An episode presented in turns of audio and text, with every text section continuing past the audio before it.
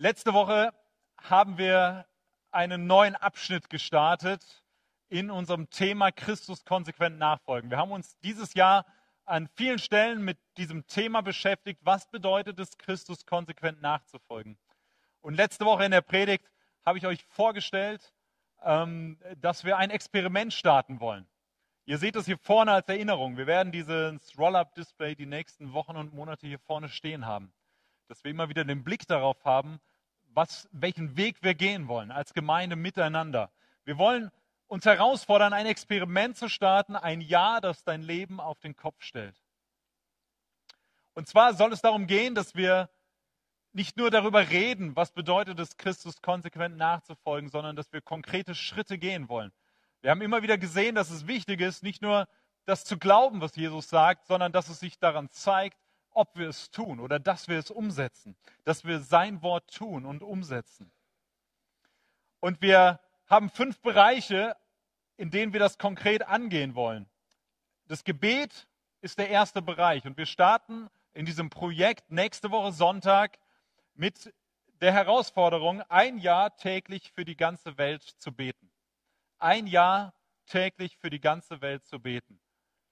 Und ich will euch heute schon mal darauf vorbereiten, dass wir das nächste Woche starten und dass ihr gerne euch herausfordern lasst, nächste Woche Sonntag zu starten, ein Jahr vom 15.11. dieses Jahr bis 15.11.2021, jeden Tag für die ganze Welt zu beten. Und wie das aussehen kann, was man beten kann, das wollen wir uns anschauen heute, nächste Woche und in zwei Wochen im Gottesdienst. Wir werden jetzt drei Gottesdienste haben mit dem Schwerpunkt Gebet mit verschiedenen Richtungen, in die wir gehen wollen. Heute geht es mit der Überschrift für die Welt beten los. Nächste Woche geht es darum, für verfolgte Christen beten und in zwei Wochen für Worms und meine Umgebung beten. Und äh, das soll euch Anregungen bringen, was ihr konkret beten könnt, wie das aussehen kann, ein Jahr täglich für die ganze Welt zu beten. Und sucht euch Dinge heraus, die euch ansprechen oder wo ihr sagt, das will ich gerne machen, das will ich integrieren in meinen Alltag. Und das will ich in diesem Jahr umsetzen. Für diese bestimmte Sache zu beten oder die, das, die und die Anregung zu nehmen und das konkret zu machen. Christus konsequent nachfolgen bedeutet auch, dass wir für die Welt beten, dass wir vor der Not der Welt und vor der Situation dieser Welt nicht die Augen verschließen. Und dass wir sagen, das ist uns alles egal, wir haben den Himmel vor Augen. Natürlich haben wir den Himmel vor Augen, aber diese Welt ist uns nicht egal, weil sie Gott nicht egal ist. Es ist Gottes Auftrag an uns, für diese Welt zu beten. Und wir sehen das in Gottes Wort. Wir sehen das in der Bibel. Und wir haben den Predigtext schon gehört aus dem ersten Timotheusbrief, Kapitel 2, die Verse 1 bis 6. Und Paulus fängt diesen Abschnitt an, er schreibt ihn an Timotheus, an seinen, ähm, an seinen äh, Ziehsohn, geistlichen Ziehsohn, den er herangebildet hat, den er ausgebildet hat für die Gemeindearbeit, für die Gemeindeleitung. Und er sagt zu ihm in diesem Kapitel das Erste und das Wichtigste. Was du tun sollst und was ihr als Gemeinde tun sollt, ist das Gebet. Das Erste und das Wichtigste. Und das ist der Grund, warum wir mit dem Gebet starten. Wir könnten auch mit anderen Sachen starten, aber ich glaube, das Gebet steht nicht ohne Grund als erstes, weil es das Erste und Wichtigste ist, was wir tun können. Das Erste und Wichtigste ist das Gebet. Und im Prinzip fängt Paulus seinen, seinen eigentlichen Brief, fängt er erst in diesem Kapitel an. Das erste Kapitel vom ersten Timotheusbrief ist im Prinzip eine ausgedehnte Einleitung und eine grundsätzliche starke Ermutigung für Timotheus, für den er diesen Brief schreibt. Und das heißt, am Beginn von Kapitel 2 ähm, kommt das erste Mal so richtig, das ist das Anliegen von Paulus. Das ist das, was er Timotheus auf dem Weg geben will. Das ist das Vermächtnis, was, was Paulus in die nächste Generation tragen will. Und er fängt an das Erste und das Wichtigste ist das Gebet. Und ich will mit euch zwei Fragen bewegen anhand dieses Textes zum Thema Gebet. Die erste Frage ist, warum beten wir? Warum beten wir? Und die zweite Frage ist, wie beten wir? Die erste Frage, warum beten wir? Und dazu schauen wir uns die Verse 4 bis 6 an, also den zweiten Teil von unserem Abschnitt. Und ich habe den Text auch nochmal hier vorne dran. Ihr dürft gerne auch eure Bibeln aufschlagen und mitlesen. Warum beten wir? Die Verse 4 bis 6. Denn er will, Gott will, dass alle Menschen gerettet werden und dass sie die Wahrheit erkennen. Es gibt nämlich nur einen Gott und es gibt auch nur einen Vermittler zwischen Gott und den Menschen, den, der selbst ein Mensch geworden ist, Jesus Christus. Er hat sein Leben als Lösegeld für alle gegeben und hat damit zu der von Gott bestimmten Zeit den Beweis erbracht, dass Gott alle retten will.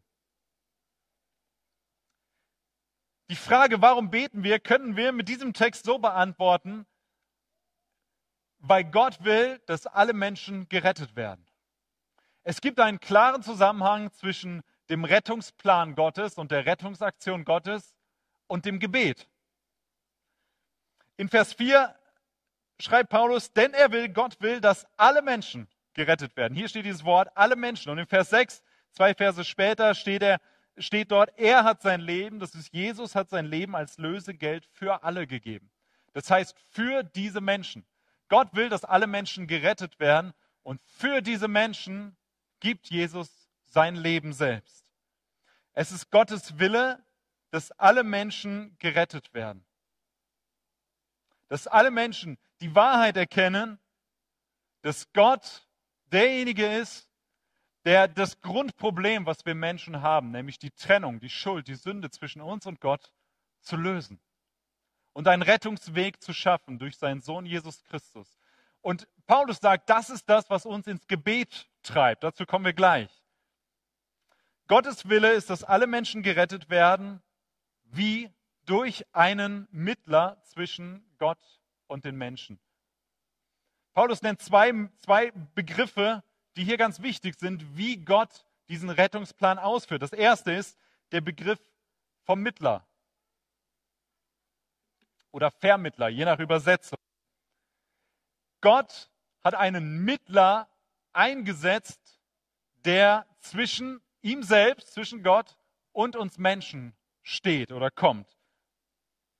Ein Mittler ist jemand, der zwischen zwei Parteien kommt, der eine vermittelnde Position einnimmt, der bei einem Streit, wenn sich zwei Parteien, zwei Personen streiten, der dazwischen geht und die beiden miteinander vermittelt. Er steht sozusagen in der Mitte zwischen diesen beiden Polen. Und eine wichtige Eigenschaft von einem Mittler, das können wir gut nachvollziehen, wenn wir einen Streit haben und wir haben den Eindruck, wir können nicht mehr miteinander reden, wir kriegen das nicht zu zweit hin, dann holen wir uns einen Dritten und dieser Dritte braucht bestimmte Eigenschaften, der Mittler. Er muss das Vertrauen von beiden Seiten haben, sonst funktioniert das nicht. Und er muss sich mit beiden identifizieren können. Er muss beiden nahe sein. Ja? Also ein Mittler kann sich nicht auf eine Seite schlagen, dann empfindet die andere Partei das als ungerecht, unfair. Ein Mittler ist einer, der in der Lage ist, mittendrin zu stehen, beide zu verstehen, ähm, von beiden das Vertrauen zu haben und das miteinander zu verbinden. Und Paulus sagt, dieser Mittler ist Jesus Christus. Jesus ist der Gott, der Mensch geworden ist, um genau diese Mittlerposition einzunehmen. Er ist 100% Gott, er steht auf Gottes Seite, er identifiziert sich mit Gott höchstpersönlich, er ist Gott selbst und er ist 100% Mensch. Er kommt auf diese Erde, er lebt auf dieser Erde wie du und ich. Er hat er ist aus Fleisch und das Blut. Er hat Gefühle. Er, er hat gute Tage und schlechte Tage. Er geht durch dieses Leben mit Höhen und Tiefen und Krisen und Anfechtungen. Und er kann sich zu 100 Prozent mit uns identifizieren. Die Bibel sagt, weil Jesus einer von uns geworden ist, kann er uns in all unseren Versuchungen und Anfechtungen verstehen. Das heißt, da wo du dich befindest und da wo du vielleicht sogar das Gefühl hast, es gibt keinen, der dich versteht, du wirst nicht verstanden von deinen Freunden oder von deiner Familie, dann sagt die Bibel, es gibt einen, der dich versteht. Das ist dieser Mittler. Das ist Jesus, der selbst Mensch geworden ist und der dich und mich zutiefst versteht, der unser Innerstes versteht wie kein zweiter. Und deswegen ist er in der Lage, ein perfekter Mittler zu sein, genau dazwischen zu stehen, zwischen dir und Gott, zwischen uns und Gott. Und Paulus sagt, das ist der Weg, wie Gott den Rettungsplan ausführt. Er hat einen Mittler bestimmt. Gott will, dass alle Menschen gerettet werden durch diesen Mittler, durch Jesus Christus. Und wir erfahren noch etwas, dass Jesus selbst, mach mal eins weiter, dass Jesus selbst sein Leben als Lösegeld gegeben hat. Das ist der zweite wichtige Begriff. Jesus gibt sein Leben als Lösegeld. Was bedeutet das? Lösegeld. Lösegeld war damals ein, ein Fachbegriff oder ein Begriff, der in der Regel verwendet wurde, ähm, wenn es einen Sklaven auf dem Sklavenmarkt gab. Also es gab einen Sklavenmarkt, dort waren Sklaven, die die Leute äh, quasi freikaufen konnten. Und Lösegeld war der Preis, den man bezahlt hat, um so einen Sklaven ähm, sich zu kaufen, sozusagen, sich zu eigen zu machen.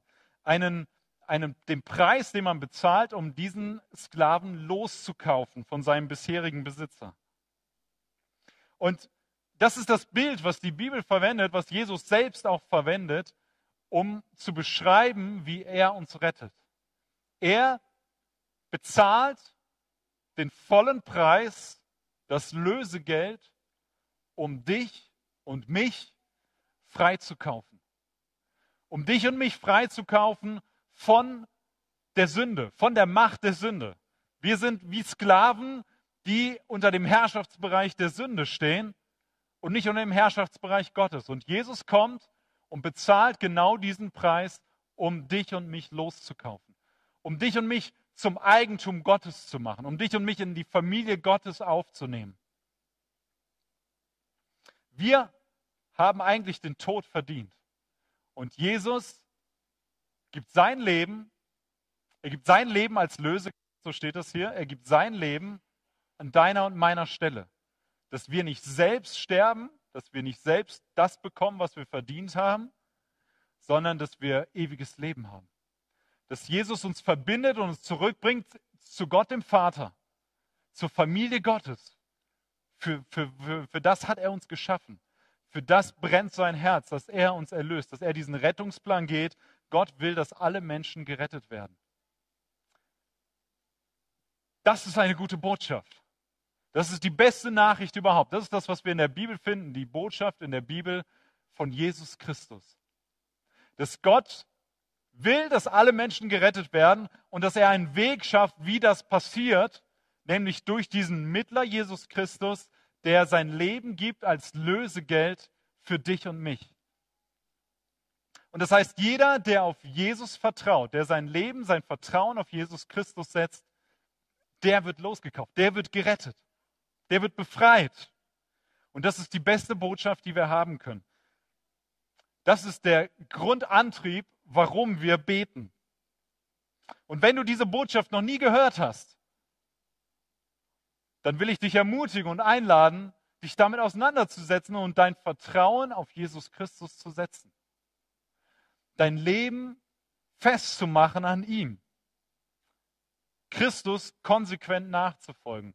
Zu sagen, Jesus, ich will, dass du mein Herr und mein Erlöser bist, dass du meine Schuld vergibst. Du hast meine Schuld bezahlt am Kreuz, die Schuld, die ich eigentlich hätte bezahlen müssen. Du hast stellvertretend dafür bezahlt hast den, das Lösegeld bezahlt. Und ich will mit dir leben. Ich will dir nachfolgen.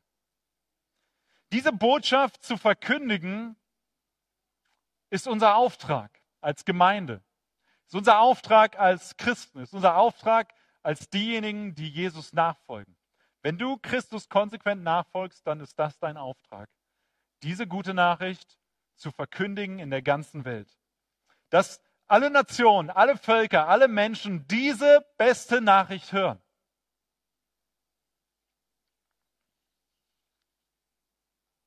Und wie machen wir das?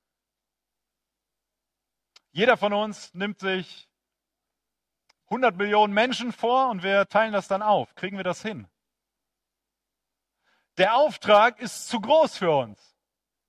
Ich, ich schaffe es, schaff es nicht mal 1000 Leute äh, ähm, persönlich zu begegnen und ihnen das Evangelium zu bringen. Ja, vielleicht tausend, weiß ich nicht, in meinem Leben. Aber zehntausend, hunderttausend, ist es doch viel zu groß. Die äh, sieben Milliarden Menschen auf dieser Erde mit dieser Botschaft zu erreichen, wie soll das funktionieren? Es ist eine völlige Überforderung, wenn wir als Gemeinde sagen, wir wollen die alle einzeln persönlich mit dieser Botschaft in Kontakt bringen. Was machen wir?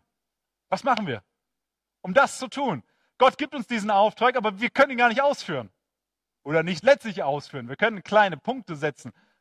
Aber wir können auch den Eindruck haben, das ist doch alles viel zu viel. Macht das überhaupt Sinn? Wisst ihr, wie wir das ausführen können? Wie wir Teil dieses weltweiten Auftrags sind? Jeder Einzelne und wir als Gemeinde, indem wir beten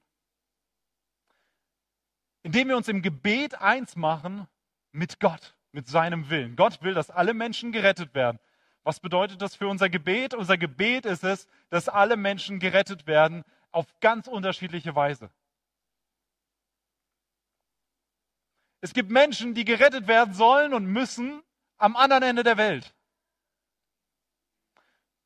Es ist notwendig, dass Menschen aus unserer Mitte und aus Deutschland und aus anderen Ländern als Missionare dorthin gehen, um dort diese gute Nachricht zu verkündigen. Es ist notwendig, dass Menschen dorthin gehen, wo vorher noch nie jemand gewesen ist, um das Evangelium zu verkündigen. Und es ist notwendig, dass es viele Menschen in Deutschland diese gute Nachricht erfahren. Direkt in unserer Nachbarschaft, direkt um dich herum wohnen und leben Menschen, die davon nichts, nichts gehört haben, die die gute Nachricht nicht gehört haben. Und auch das ist unser Auftrag, für sie zu beten und ihnen diese Nachricht zu bringen. Und für die zu beten, die ans andere Ende der Welt gehen, die in das Nachbarland gehen, die zu dem Volk gehen oder in das, in das Land gehen. Unser erster Auftrag ist es, zu beten für die ganze Welt. Weil Jesus die ganze Welt retten will, sollen wir für alle beten. Das ist der Grund. Im Gebet machen wir uns eins mit Gott. Und wenn Gott das will, Gott will, dass alle Menschen gerettet werden, das haben wir gelesen, dann ist es unser Auftrag, dass wir dafür beten, damit wir mit Gottes Willen zusammengehen. Und in Vers 1, wir kommen jetzt gleich zu den ersten drei Versen, in Vers 1 sehen wir das Erste und Wichtigste, wozu ich die Gemeinde auffordere, ist das Gebet. Es ist unsere Aufgabe, mit Bitten, Flehen und Danken für alle Menschen einzutreten. Seht ihr das? Für alle Menschen. Das taucht wieder auf. Das sind dieselben Menschen, die Gott auf dem Herzen hat, wo Gott sagt, ich will, dass die gerettet werden. Es sind dieselben Menschen, für die Jesus sein Leben als Lösegeld gibt, im Vers 6. Und es sind dieselben Menschen, für die wir beten sollen, für die wir aufgefordert sind zu beten.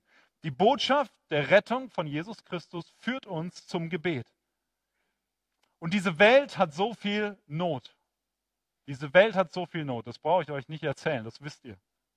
Diese Welt hat so viele Krisen, in denen wir leben. Wir haben die Klimakrise, wir haben die Corona-Krise, wir haben Rassismusprobleme, wir haben Kriege und Krisenherde weltweit, überall, wo du hinschaust. Menschen auf der Flucht weltweit. Diese Welt mit all ihren Nöten braucht vor allem diese gute Nachricht diese gute Nachricht. Weil das grundlegendste Problem, die tiefste Not von uns Menschen ist, dass wir von Gott getrennt sind. Das ist das größte Problem. Das andere sind keine leichten Probleme, das sind auch große Probleme, aber das allergrößte Problem ist, dass unsere Trennung von Gott dazu führt, dass wir ewig von ihm getrennt sind, dass wir verdammt werden. Und dass das die Wurzel ist für all das Sündhafte und Leid auf dieser Welt. Und das heißt, wenn wir dieser Welt mit all ihren Nöten begegnen wollen, dann braucht diese Welt zuallererst Jesus Christus. Und damit sie Jesus Christus bekommt, braucht sie vor allem unser Gebet. Das ist das Erste und das Wichtigste. Deshalb beten wir. Deshalb beten wir. Kommen wir zu der zweiten Frage. Darfst du eins weiterklicken? Bei mir geht das hier nicht. Wie beten wir? Die Verse 1 bis 3. Das Erste und Wichtigste, wozu ich die Gemeinde auffordere, ist das Gebet. Es ist unsere Aufgabe, mit Bitten, Flehen und Danken für alle Menschen einzutreten, insbesondere für die Regierenden und alle, die eine hohe Stellung einnehmen, damit wir ungestört und in Frieden ein Leben führen können, durch das Gott in jeder Hinsicht geehrt wird und das in allen Belangen glaubwürdig ist. In dieser Weise zu beten ist gut und gefällt Gott, unserem Retter. Hier nur ganz kurz, es werden drei Begriffe genannt für das Gebet. Es ist unsere Aufgabe, mit Bitten, Flehen und Danken für alle Menschen einzutreten. Mit Bitten, Flehen und Danken für alle Menschen einzutreten. Und wenn ich das versuche, ein bisschen aufzudröseln, die Begriffe überschneiden sich, deswegen ist das auch ein bisschen schwierig, das alles genau zu trennen. Ähm, sie haben alle mit Gebet zu tun natürlich. Ähm, mit Bitten. Ich habe mir dazu notiert und finde es ganz hilfreich, mein Gebet zu beginnen, wie Jesus das Vater unser beginnt. Vater unser im Himmel. Dein Reich komme, dein Wille geschehe. Das ist die erste Bitte, die wir brauchen, dass wir Gott darum bitten, dass er sein Reich baut. Dein Reich soll kommen. Dein Evangelium, diese gute Nachricht, soll in diese Welt kommen und soll sich ausbreiten. Und zwar in die ganze Welt oder für dieses spezielle Volk oder für die spezielle Situation, für die ich bete. Dein Reich soll kommen. Nicht nur weltweit, sondern auch in meinem Leben soll sich das zeigen, dass dein Reich kommt. Und nicht nur dein Reich soll kommen, sondern dein Wille soll geschehen. Dein Wille soll geschehen in meinem Leben. Ich will, dass dein Wille in meinem Leben sichtbar wird wie ich lebe, dass es dich widerspiegelt. Dein Wille soll geschehen auf der ganzen Welt. Dass Menschen, was ist Gottes Wille? Das haben wir gelesen, dass Menschen zur Erkenntnis der Wahrheit kommen, dass sie Jesus finden als den Mittler und Erlöser. Dein Wille soll geschehen. Damit fange ich an. Damit dürfen wir anfangen, wenn wir beten. Und dann haben wir ein Flehen oder wir bezeichnen das heutzutage vielleicht mehr als Fürbitte. Das heißt, wir kommen mit konkreten Anliegen oder Situationen direkt zu Gott und dürfen das ihm vor die Füße legen. Wörtlich steht dort, wir dürfen eintreten für etwas oder für jemanden.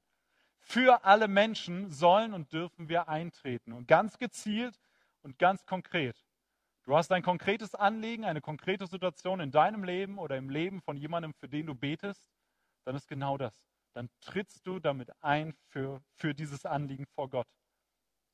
Es hat mich daran erinnert, ihr kennt es vielleicht, wenn ihr Kinder habt oder habt das woanders beobachtet, dass Geschwisterkinder manchmal dazu neigen, ähm, wenn es ein bestimmtes Anliegen gibt. Also angenommen, unsere beiden Töchter, die wollen etwas Bestimmtes von uns haben, von uns Eltern.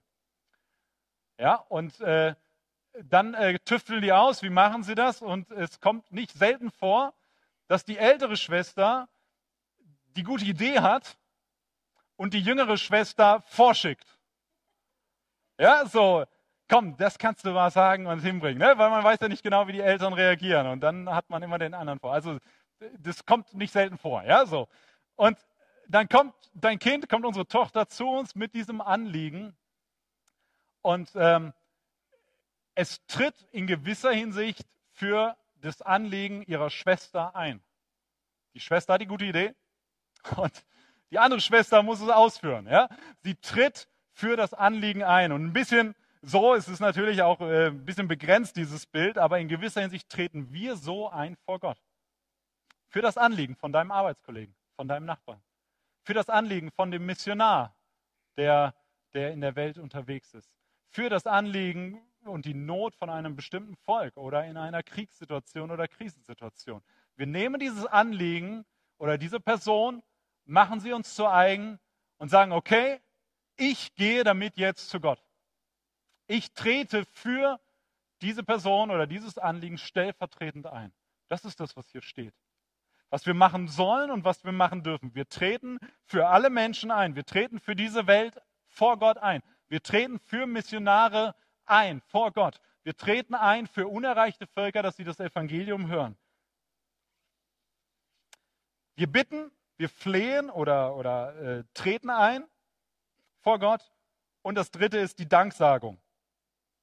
Wir sagen Gott Dank. Das erinnert uns daran, dass Gott kein Automat ist, bei dem wir eine Bitte einwerfen und es kommt was raus, was wir wollen, ein Wunscherfüllautomat, sondern dass Gott der souveräne Herr ist, dem alle Ehre gebührt. Wir bringen unsere Anliegen zu ihm und ehren ihn und danken ihm dass er allein weise ist und allmächtig ist und das, was, was wichtig ist und was er sieht, was getan werden muss, dass das getan wird. Wir geben das bei Gott ab. Es ist in seiner Verantwortung und wir dürfen ihm die Ehre dafür geben. Wir dürfen ihm danken. Okay, wir haben uns kurz angeschaut, wie beten wir. Und ähm, jetzt will ich das konkret machen an zwei Bereichen heute. Wir haben gesehen, warum wir für die Welt beten sollen und müssen, warum das so wichtig ist. Und wir haben eine Möglichkeit gesehen, wie wir das tun können auf, auf der Grundlage von Gottes Wort. Und ich will euch einladen, dass wir jetzt gleich für zwei konkrete Bereiche beten, die die Welt betreffen. Und zwar zum einen den Bereich Mission oder Missionare, für die wir konkret beten.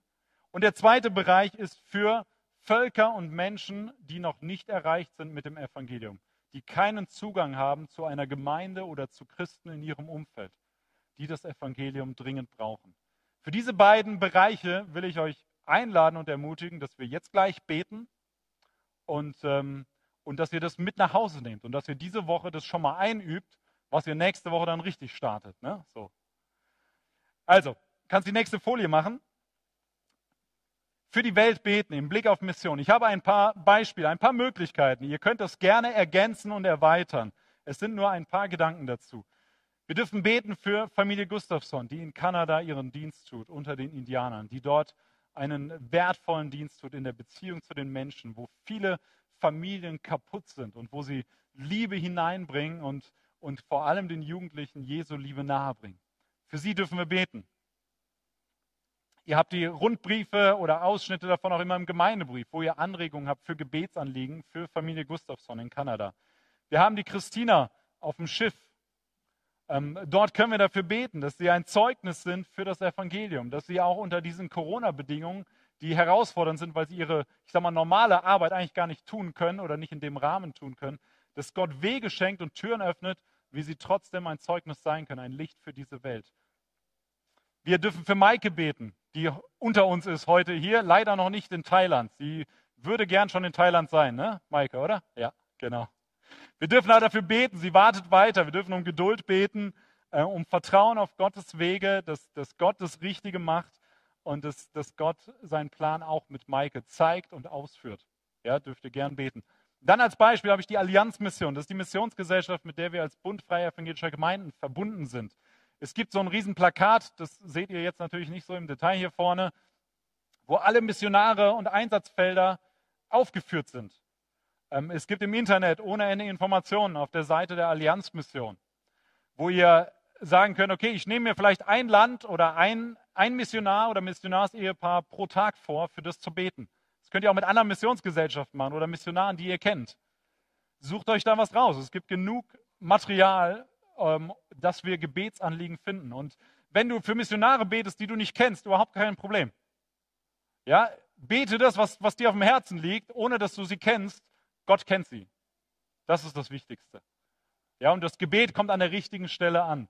Du musst nicht immer alle Details haben oder alle Anliegen kennen, um für jemanden zu beten. Du kannst das auch im Allgemeinen tun oder von dem, was du an Informationen hast und das zusammenbringen und vor Gott bringen. Ich lade euch ein, dass wir jetzt eine Minute nehmen und dass jeder still für sich konkret für diese Beispiele oder für das, was noch dazu in eurem Herzen oder Kopf ist, betet. Dass wir jetzt konkret für die Welt beten. Lasst uns eine Minute Zeit nehmen zum Beten. Herr, ich danke dir, dass wir eintreten können für diese Welt. Nicht nur heute, sondern auch die nächsten Monate, Wochen, Monate in das nächste Jahr hinein danke dir für Gustafsons, für ihren Dienst, den sie tun unter den Indianern. Und ich bitte dich, dass du Gustafsons mit Kraft und Liebe erfüllst, dass sie übernatürlich ähm, lieben können und dein Evangelium weiterbringen zu den Menschen, denen sie begegnen. Ich bitte dich für Christina und äh, die ganze Crew auf dem Schiff, dass du ihnen Möglichkeiten gibst, ein Zeugnis zu sein für dich, ein Licht für diese Welt zu sein. Ich bitte dich für Maike, dass sie ähm, ja, auch wenn sie nicht versteht, warum du das so zulässt und die Dinge so fügst, dass sie auf dich vertrauen kann, dass du einen guten Plan mit ihr hast und dass sie bald auch nach Thailand kann und den Dienst dort tun kann, auf den sie sich freut und wo sie sich vorbereitet hat. Wir bitten dich für die ganz vielen Missionare der Allianzmission und auch von anderen Missionsgesellschaften, die wir aussenden durften aus Deutschland oder noch aussenden dürfen. Wir bitten dich, dass du ihnen deine Kraft gibst, gerade in diesen Zeiten der weltweiten Pandemie, dass du ihnen Wege schenkst, wie sie die Menschen erreichen können mit deinem Evangelium. Dir sei alle Ehre dafür. Amen. Der zweite Bereich, für den wir jetzt beten, ist unerreichte Völker. Und da haben wir ein kurzes Video von zwei jungen Frauen aus unserer Gemeinde, Ida und Lina, die etwas dazu erzählen, wie sie das tun. Du darfst das Video abspielen und dann sage ich kurz zwei Sätze dazu.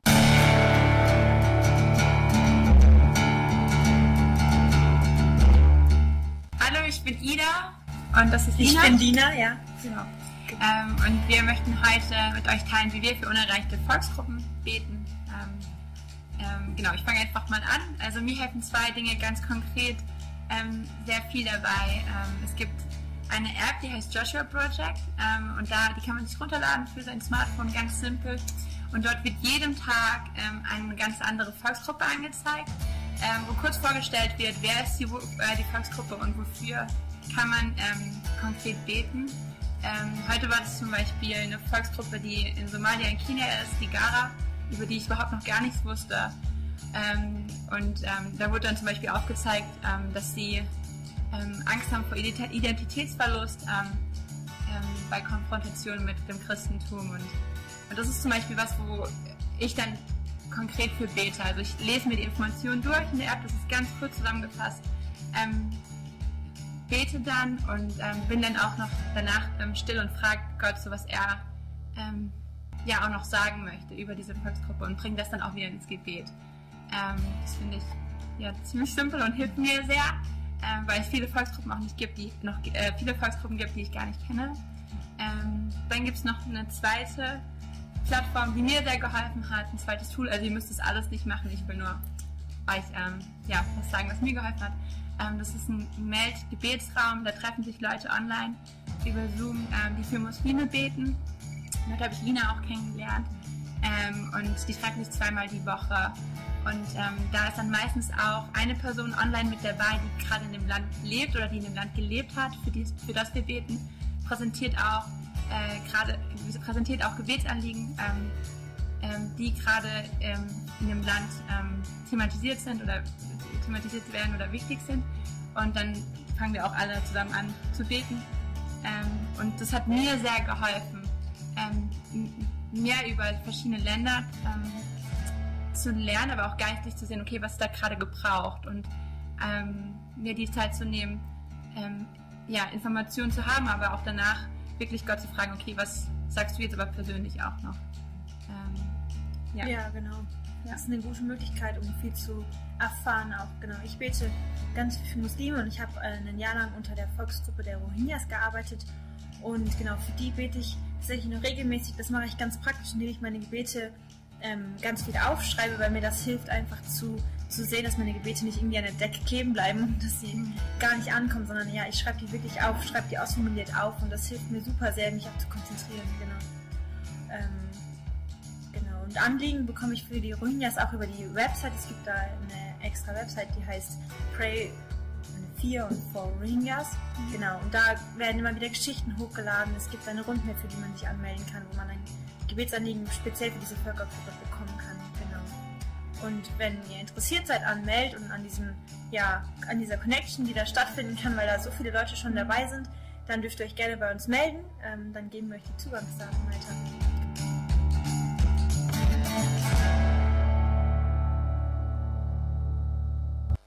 Also ihr habt äh, Anregungen bekommen, wie wir für unerreichte Völker oder Volksgruppen beten können. Ich will noch mal kurz äh, noch mal anknüpfen, weiß nicht, ob das so ganz klar rüberkommt. Es gibt eine App, mit der mache ich das auch und die ist sehr hilfreich. Joshua Project heißt sie. Also Joshua, ihr könnt mich gerne noch fragen, wenn ihr das suchen wollt. Das kriegt ihr auf dem Smartphone, Joshua Project. Und dort werden jeden Tag, äh, du kannst die nächste Folie machen, da ist das Beispiel von heute, habe ich da drauf genommen. Ähm, Dort findet ihr Informationen für eine Volksgruppe. Heute sind die Usbeken in Afghanistan. Also es sind immer mit Ländern und Volksgruppen gemischt. Ähm, und dort sind Informationen sunnitisch-muslimischer Hintergrund. Es gibt den Abschnitt Hindernisse für den Dienst. Das, sie haben ein Missverständnis darüber, wer Jesus ist und was er für uns getan hat. Das muss überwunden werden als ein Impuls. Wie kann man, die, wie kann man die Volksgruppe erreichen? Betet für Arbeiter, die bei den Menschen Gottes Wort säen werden, was wiederum unter Usbeken eine Bewegung zu Christus hervorbringen wird. Bete für die Nachfolger Christi, für die, die jetzt schon ähm, Christus nachfolgen unter den Usbeken, die nicht bekannt oder sehr wenig bekannt sind.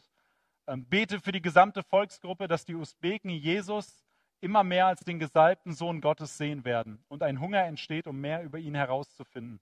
Und dann ist noch ein Bibelvers angefügt, alle Völker, die du gemacht hast, werden kommen und vor dir anbeten, Herr, und deinen Namen ehren. Und eine Landkarte und ein Bild, Informationen zur Bevölkerung und so weiter. Und äh, das ist eine große Hilfe, um für Völker zu beten, von denen du keine Ahnung hast, dass die existieren. Ähm, die aber das Evangelium noch nicht haben und für die wir beten sollen und beten dürfen. Und das will ich euch jetzt auch, ich will euch einladen, ermutigen, dass wir jetzt uns eine Minute Zeit nehmen, um für die Usbeken in Afghanistan zu beten. Entweder hast du einen Impuls aus dem, was ich gelesen habe oder was du lesen kannst, oder du nimmst was, was, was dir einfach auf dem Herzen ist, auch für die Usbeken in Afghanistan. Lasst uns für sie beten, eine Minute wieder in der Stille. Ich danke dir für die Usbeken in Afghanistan, für dieses Volk, für diese Volksgruppe, dass du sie kennst und dass du sie liebst und dass sie auch zu den Menschen gehören, die du erretten willst. Und wir bitten dich für Wege und Möglichkeiten, dass sie das Evangelium hören, die gute Nachricht von dir, dass sie erkennen, dass ihren, ihnen die Augen aufgetan werden, wer du wirklich bist und was du für sie getan hast. Bitte nicht, dass du Arbeiter dorthin schickst, Missionare aus verschiedenen Ländern, die dein Wort dort hineinbringen und dein Evangelium verkündigen. Bitte segne du diese Volksgruppe. Amen. Das, diese App gibt es in Deutsch, die gibt es in Englisch, Französisch, Italienisch, könnt ihr euch irgendeine Sprache raussuchen, gibt es auf zig verschiedenen Sprachen. Ich bin fast am Ende der Predigt. Ich will euch ermutigen, dass ihr diese Woche das einübt, für die ganze Welt zu beten, mit Impulsen, die ihr heute bekommen habt, die ihr mitnehmt, die ihr etabliert, die ihr in euren Alltag einbaut ähm, und, oder euch Sachen sammelt auch in dieser Woche. Und nächste Woche starten wir dann groß mit unserem Projekt und diese Woche dürfen wir das als eine Übungs- und Trainingsphase schon mal einüben, bis nächste Woche, für die ganze Welt zu beten. Und jetzt hören wir zwei Lieder von unserem Musikteam und ich lade euch ein, dass ihr an euren Plätzen ähm, weiter betet, dass ihr diese Zeit nutzt der Lieder, auch die Impulse, die wir vielleicht von den Liedern haben, die Texte, dass ihr sie in ein Gebet umwandelt von euch zu Gott, dass ihr eintretet für Menschen, für Volksgruppen, dass ihr das konkret macht, auch jetzt gleich die Zeit nutzt, um auch für die Welt zu beten. Gott segne uns dabei. Amen.